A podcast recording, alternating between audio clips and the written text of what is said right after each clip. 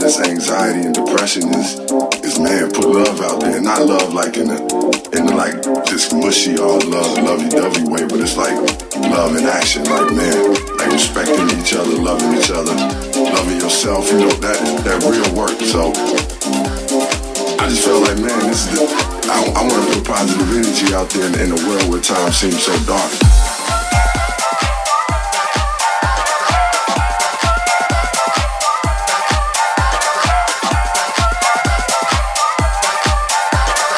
want to put positive energy out there in, in the world where time seems so dark.